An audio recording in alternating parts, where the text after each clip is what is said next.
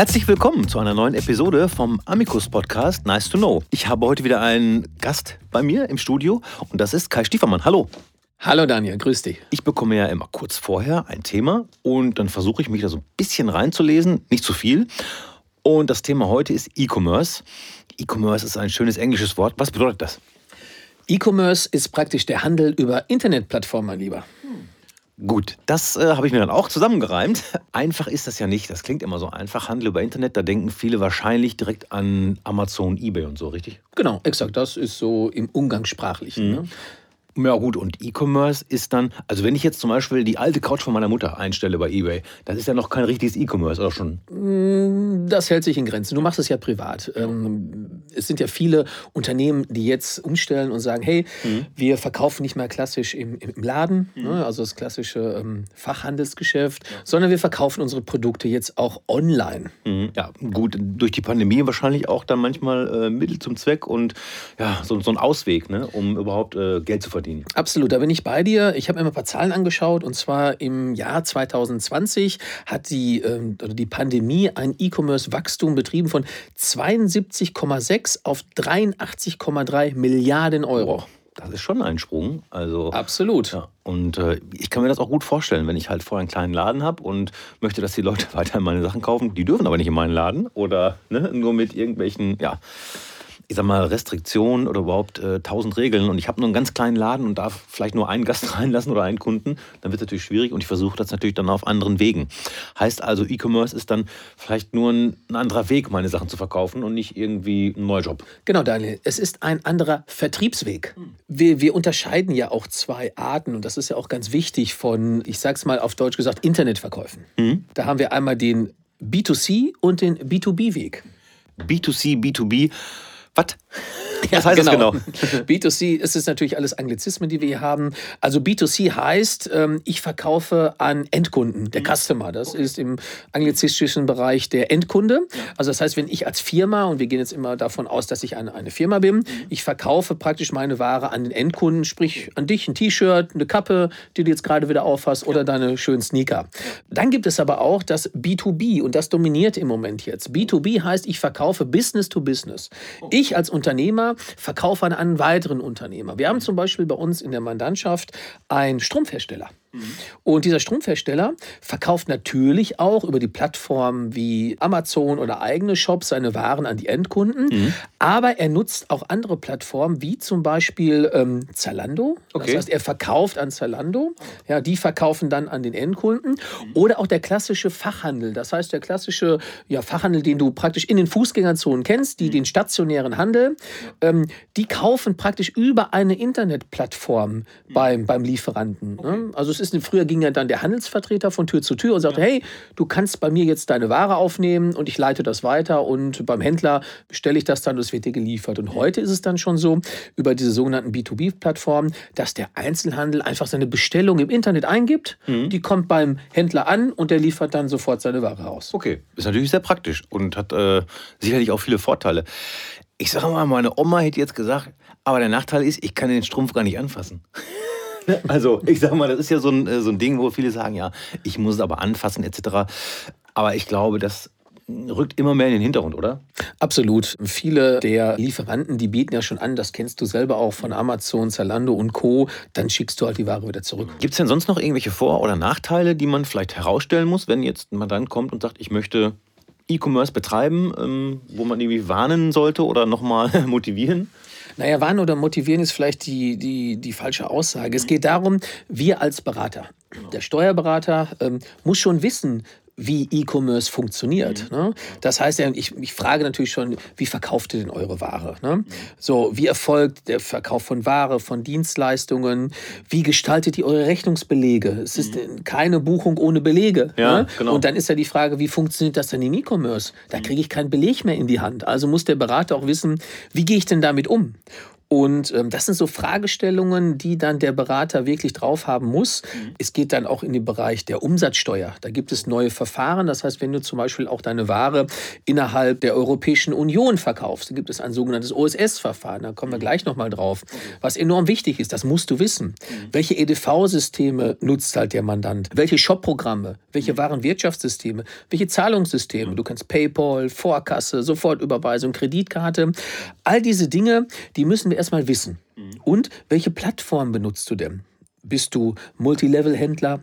Verkaufst du nur über Amazon? Und was machst du eigentlich? Interessanterweise, Daniel, gibt es Statistiken, die haben wir auch mal analysiert, dass zum Beispiel der klassische Amazon-Händler oder Multilevel-Händler, der jetzt an Privatkunden verkauft, ne, der ist so 30 bis 50 Jahre. Ich ja, genau. Macht das erstmal im selbstständigen Nebenerwerb. Ne? Meistens ist er erstmal reiner Amazon-Verkäufer, verkauft dann über das sogenannte FBA, ja, das ist das Fulfillment bei Amazon, also dass die Ware von Amazon versandt wird und dort auch die Lagerhaltung ist, weil manche haben halt nur einen kleinen Keller, da passt ja. halt nicht viel rein. Klar. Der möchte wenig Aufwand betreiben mit dem, was er tut und die Umsätze liegen so zwischen 30.000 bis 80.000 Euro im Jahr und der Verkauf bei den Leuten ist meistens nur in Deutschland. Okay, und klingt ja erstmal so, als wenn, ja, wenn ich nur bei Amazon bin, kann ich nur bei Amazon Geld verdienen. Aber wenn ich dann irgendwie Multilevel-Händler bin, dann kann ich ja überall verkaufen. Verdiene ich dann auch direkt mehr? Du musst dir eine Plattform ja vorstellen wie einen klassischen Handelsvertreter. Habe ich einen Handelsvertreter, der auch verhältnismäßig gut ist und der heißt jetzt mal Handels Handelsvertreter Amazon. Der hat einen Markt, den er bewirtschaftet. Und jetzt hole ich mir noch einen Händler. So, das ist dann noch eBay, noch Rakuten, noch Otto.de, mhm. wie sie alle heißen, oder sogar einen eigenen Online-Shop. Mhm. So, da habe ich natürlich eine wesentlich größere Reichweite. Aber auch hier ist es natürlich immer mit Kosten versehen. Mhm.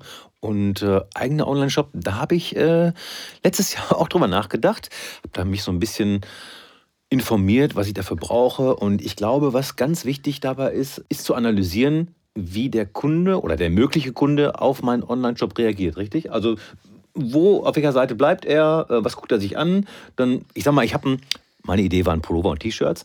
Und wenn ich jetzt sage, ich habe zehn verschiedene T-Shirts mit zehn verschiedenen Prints und ich sehe, dass drei, vier Kunden immer so auf einem T-Shirt hängen bleiben, aber das nicht kaufen, dann könnte ich ja theoretisch, wenn ich das rausbekomme irgendwie, dass das so ist, sagen, okay, dieses T-Shirt ist jetzt für eine Woche im, im Sale, sage ich mal so. Und vielleicht habe ich dann Glück, dass das ist doch, glaube ich, auch eine Riesenmaschine, die man auch zur Verfügung hat, oder? Absolut, Daniel. Das Problem ist ja immer, früher gab es mal so einen Spruch von Otto Walkes, der sagte immer, stell dir vor, es gibt Freibier und keiner weiß wo. Ja. So, wenn du jetzt mit deinem Shop beginnst, ja. dann bist du ein Shop von x Millionen. Mhm. Und bis ich dich finde, wie soll ich dich finden? Ich habe ja. das mal erklärt. Stell dir vor, du hast einen Quadratmeter Strand mhm. und da sind ja alles Körner. Ne? Also die ganz kleinen, süßen, kleinen, feinen Sandkörner, sind, das sind alle Shops mhm. und Produkte. Ja. So, wie soll ich dich da finden? Du brauchst eine kleine Fahne, die steckst du da drauf. Und dann weiß ich, ach guck mal, da ist der Daniel. Mhm. Du hebst dich also ab von allen anderen. Mhm. So, und diese kleine Fahne, die kostet Geld. Ja, natürlich. Und, und das ist viel Geld und das ist nämlich mhm. Marketing. Und da kommen wir jetzt eigentlich schon in den Punkt rein, der für den Berater der sich halt mit, mit E-Commerce beschäftigt, extremst wichtig ist. Mhm. In die Auswertungen. Denn ähm, es ist so, dass ja ich sag mal, klassisch, wenn du ein produzierender Betrieb bist, hast du eine BWA, eine Summensalenliste, guckst Materialansatz an, dieses, jenes, jo, Maschinenstunden. Aber bei einem E-Commercer gibt es noch ganz, ganz andere Dinge, die mhm. wichtig sind. Okay. Ist das denn noch irgendwie für mich überschaubar oder gebe ich das ein bisschen komplett ab?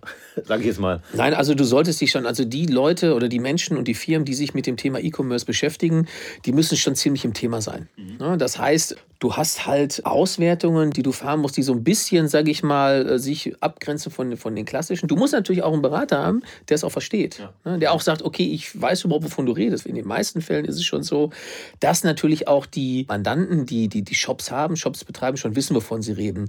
Da geht es zum Beispiel um das Thema Beschaffung. Man mhm. sagt Cycle Time. Ne? Also wie lange dauert es, ein Produkt vom Anfang bis zum Ende hergestellt ist. Ne? Meine Produktpräsentation, da sind wir wieder bei dem Thema durchschnittliche Sitzungsdauer. Wie lange ist ein Besucher auf der Seite? Wie lange ist ein Besucher auf deinem Produkt, um das entsprechend zu optimieren? Mhm. Wie hoch ist deine Stornoquote? Marketingkosten. Webseite, wie ist der Traffic da drauf? Ne? Anzahl neuer, wiederkehrender Besuche. Woher kommen die Besucher? Und wie hoch ist dein durchschnittlicher Warenkorb, deine sogenannten Conversion Rate, das ist deine Abschlussrate, die du hast, auch die Abbruchrate, ja. logischerweise. Auch ein Kundenservice, die Reaktionszeit, bis der Kunde die erste Antwort von dir bekommt. Also das heißt auch, wir fangen mit ganz neuen Auswertungen an, ein bisschen weg von den klassischen Auswertungen. Das sind Themen neben den Zahlen, die für dich als, als Mandant oder als E-Commercer, so nenne ich ihn mal, absolut mhm. wichtig sind. Ja, und die kann ich einfach auch wahrscheinlich an meinen Berater weiterleiten, denke ich mal mit einem Klick. Also wird es ja wahrscheinlich heute geben. Es genau. gibt ja zum Beispiel, ich sag mal, Google Analytics macht ja sowas. Ne? Hm? Schickt dir dann am Ende des Monats 235.000 äh, Besucher waren auf deiner Seite, keiner hat was gekauft, mach was. Genau. Ja. Kauf, äh, kauf Google Ads. So. Ist, genau. ja, ist ja ganz oft so, ne, dass Google das irgendwie vorstellt. Ähm, das klingt auf jeden Fall interessant. Also auch schön, dass man sich dann auch um sein Geschäft kümmern kann und nicht das Gefühl hat, okay, mein Steuerberater weiß vielleicht gar nicht irgendwie, vielleicht muss ich das doch lieber alles selbst machen. Ähm, gut, wir als Kanzlei wissen das. Ja, und äh, können, halt, können halt direkt helfen. Wenn du, wenn du E-Commerce betreibst, dann brauchst du auch einen sogenannten hohen Warenumschlag. Du musst dir auch deine Wareneinsatzquote anschauen. Ne? Ähm, man darf nicht immer verwechseln. Früher war es immer so, wenn ich über Internet verkaufe, das ist billig. Mhm. Ne, das ist mein Sale, da verkaufe ich übers Internet, da geht so der Rest weg. Das hat sich natürlich komplett gewandelt. Das Internet ist nicht mehr der billige Jakob. Du stellst auch nicht mal deine Produkte ein, die du unbedingt wegkriegst. Natürlich hast du irgendwo einen Sale. Ja, ja okay. Aber deswegen ist es umso wichtiger, ähm, dann sind wir wieder in der BWA, dass du auch dort deine Warenbestände im Blick hast. Mhm. Dass du deine Wareneinsatzquote im Blick hast. Die sogenannte Umschlagshäufigkeit der Warengruppen. Wie schnell dreht sich ein Artikel? Je schneller er sich dreht, umso besser ist es natürlich. Umso weniger Kapitalbindungs Deckungskosten hast du. Für viele, nicht für viele, für die meisten Mandanten machen wir sogenannte Deckungsbeitragsrechnungen. Deckungsbeitrag heißt ja, Erlös minus Wareneinsatz gibt einen Rohertrag Schrägstrich Deckungsbeitrag. Okay. Ja? Und daraus entwickelt man sogenannte Renner-Penner-Listen der Produkte. Das ist, Gefällt mir. Das ist immer ein schöner Name, ne? Ja, ja, das kann man sich gut merken. Ja, ja und was natürlich dann noch, noch sehr, sehr wichtig ist, du hast kaum noch Papier. Ne? Es mhm. geht alles auf elektronischem Wege. Rechnungen, Zahlungsverkehre, Warenflüsse. Da weißt du ja, da hatten wir ja auch schon mal einen Podcast drüber, brauchst du eine Verfahrensdokumentation. Richtig, ja. ja. Sonst könnte es mal, vorsichtig gesagt, bei einer nächsten Betriebsprüfung doof werden. Ja. Und ich glaube, es gibt, wird aber auch jetzt noch Mandantinnen geben, Mandanten, die damit anfangen, weil sie vielleicht was davon gehört haben und die, ja, haben das alles elektronisch, äh, drucken das aus und scannen das wieder ein, um es abzuschicken. Genau, das gibt es natürlich das auch. immer noch. Ne? Ja. Also bis das aufhört, äh, da haben wir noch ein bisschen. Aber äh, ich finde es halt sehr spannend. Gerade dieses Analysieren und dann schauen, okay, also klar, wenn ich jetzt einen kleinen Shop mit fünf T-Shirts mache, das kann ich gerade noch überblicken. Aber Absolut. irgendwann wird es halt unüberschaubar. Ne? Und es ist schön, jemanden im Rücken zu haben, der einem dann mal sagen kann, so alle vier Wochen so, Achtung, äh, dieses Produkt ist so und so, vielleicht einfach mal da ein bisschen mehr Wert drauf legen oder sonst was. Und das finde ich wirklich schon spannend. Also, Wir leben in einer sehr schnelllebigen Zeit. Auch das Internetalter ist sehr schnelllebig. Produkte können gerade gehypt werden, können aber auch in der nächsten Sekunde pur Doc sein, wie man sie so schön nennt. Mhm, ja. Und äh, das musst du einfach kontrollen. Mhm. Den Vorteil, Daniel, den wir ja heute haben, ist ja, früher hast du 80 Prozent deiner Zeit gebraucht, um die Zahlen aufzubereiten und 20 Prozent, um sie vielleicht zu analysieren und schon war der nächste Monat da. Mhm. Die Technik hat das Ganze ja gedreht. Heute brauchst du noch 20 Prozent der Zeit, um die Zahlen herauszufiltern und 80 Prozent kannst du wirklich analysieren. Und ähm, das ist auch wichtig. Mhm.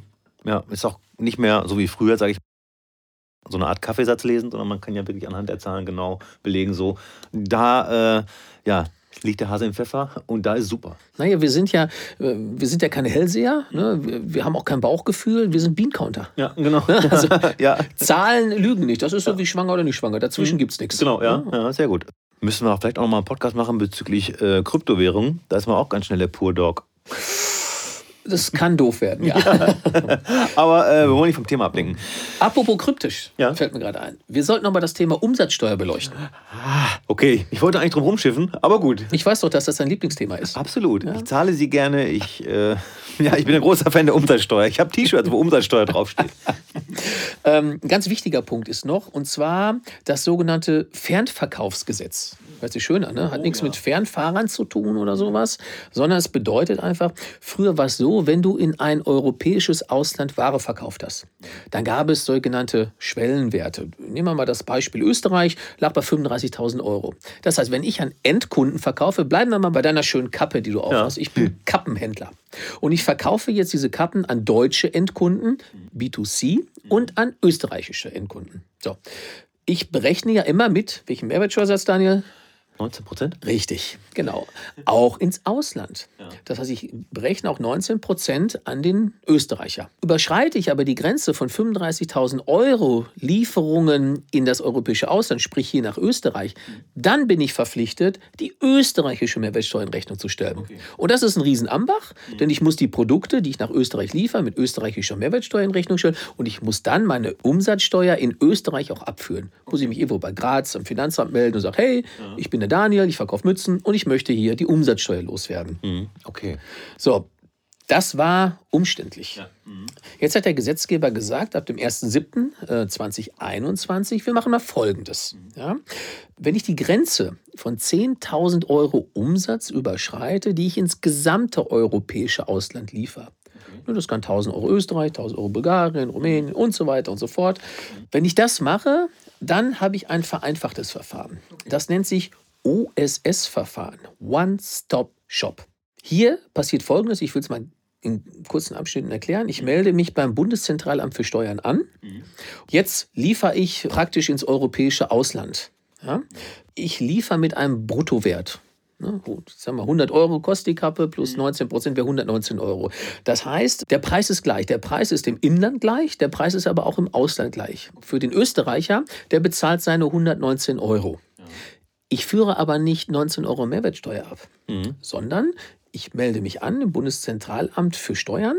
Dort gebe ich meine Nettoumsätze an, in diesem Fall 100 Euro, rechne mir dann automatisch die jeweilige Mehrwertsteuer des Landes aus, wie zum Beispiel Österreich, Rumänien, Bulgarien, ja. Frankreich, Spanien. So, dann führe ich in einer Summe diese Steuer ab ans Bundeszentralamt. Okay. Und die verteilen das dann in die jeweiligen EU-Länder. Mhm. Jetzt könnte man sagen, wow, das hört sich mega kompliziert an. Mhm. Ist es am Anfang auch. Ja, Aber die meisten Shops oder Warenwirtschaftssysteme haben da schon Tools, um das entsprechend rauszufiltern und dann entsprechend zu melden. Gott sei Dank, ja. würde ich sagen. Aber auch hier ist es wichtig, auch da muss sich der Berater mit auskennen. Mhm. Er muss den Mandanten schon darauf hinweisen, wie das funktioniert und die dann natürlich auch entsprechend mit starker Schulter mhm. zur Seite stehen. Genau, ja. ja. Mhm. Heißt also, wenn ich jetzt ja, vorhabe, am, ich glaube, am einfachsten ist das Beispiel, ich bin schon Mandant in der Kanzlei und sage, okay, ich habe jetzt hier meinen Strumpfladen. Ich möchte jetzt Kappen dazu nehmen und möchte die online verkaufen, weil ich glaube, Strümpfe und Kappen sind das äh, next big thing. Und dann sagt ihr, okay, dann planen wir das mal. Wie lange wird das dann dauern, sage ich mal, wenn es jetzt, ich sag mal, wir haben in meinem Strumpfkappenladen sind da jetzt 200 Artikel. Du, Daniel, das liegt an deinem EDV-System. Mhm. Ne? Ja, ob du, jetzt, ob du jetzt 200 Artikel hast oder 200.000 Artikel, mhm. ist uns relativ egal. Mhm. Es funktioniert alles über Schnittstellen ja. und ähm, das ist überhaupt kein Problem. Mhm. Ja. Also du, es ist wie im, also Computer, wenn du Mist eingibst, kommt Mist raus. Ja, das kenne ich. Ja, genau. also ähm wichtig ist immer, dass du dir vorher Gedanken darüber machst. Mhm. Nur bevor du wirklich in das, in das Thema tief einsteigst, musst du dir ja wie ein Architekt dein, dein Gerüst bauen. Mhm. Ja? Und da kenne ich mich selbst. Das ist keine positive Eigenschaft von mir, aber ich bin so, ich sehe was und dann will ich das haben. Ich war also schon kurz davor, das Shopify-Plugin auf WordPress äh, zu installieren, obwohl ich noch gar kein Produkt hatte. Also, also so war das anfangs. Und äh, ich weiß, Planung ist besser, aber ich sag mal so, selbst wenn das alles in die Hose gegangen wäre, äh, komme ich zur Kanzlei und die sagen dann, ja, okay, jetzt machst du das so und so und so und dann haben wir die Schnittstelle, dann kriegen wir die Daten und dann kriegen wir das schon hin. Genau, also ich bin mega glücklich darüber, dass wir Mitarbeiter und Mitarbeiterinnen haben, die sich auch mit diesen Themen auskennen, mhm, ja. die auch wirklich eine Affinität zur EDV haben, die Dinge verstehen und das brauchst du heute natürlich auch, ne? um, sag ich mal, diesen ganzen Kosmos, da steckt ja noch viel, viel, viel mehr hinter, mhm. des sogenannten E-Commerce zu verstehen und zu durchblicken und zu kämmen. Da sind wir für die Zukunft sehr, sehr gut aufgestellt, weil uns ist, glaube ich, allen klar, dass die Reise immer weiter in, in diese, diese Bereiche reingehen wird. Ja, also ich warte immer noch auf die erste Drohne, die mir ähm, irgendwelche Sachen vor die Haustür stellt. Hieß es doch mal irgendwie vor ein paar Jahren, oder? Dass Amazon Drohnen genau, einsetzen möchte, ne? Also. Wir haben schon Bilanzdrohnen. Okay. Ja, die ja. liefern dann deine Bilanz aus. Na gut. Mit Schüssen wahrscheinlich. ja, ja, also ich finde das für den ersten Überblick super. Äh, also wenn man das vorhat, E-Commerce zu starten, mit einem Shop im Internet, vielleicht auf der eigenen Seite, vielleicht bei Amazon, eBay, wie du schon gesagt hast, oder Rakuten Oder Alibaba. Nein, ich glaube, ja. glaub, bei Alibaba kann man keinen Shop starten. Oder natürlich auch, wenn ich Unternehmer bin und verkaufe an weitere Unternehmen, mhm. den B2B-Shop, damit ich halt nicht zwingend immer Menschen rausschicken muss, mhm. die dort mit einem Blog Ware aufnehmen, Bestellungen aufnehmen, mhm. sondern das auch direkt über einen Online-Shop machen können. B2B, mhm. Business to Business. In meinem Business, im DJing, heißt B2B Back-to-Back -back und da spielt jeder ein Lied und dann ist der nächste wieder dran. Das nur als kleine Anekdote. Ja, also, also wenn du keine Fragen mehr hast, ich wäre soweit. Ja, dann lass uns loslegen, Daniel. Ja, super, alles klar. Falls Fragen sind, einfach melden. Amicus, nice to know. Vielen Dank fürs Zuhören. Macht's gut, ciao.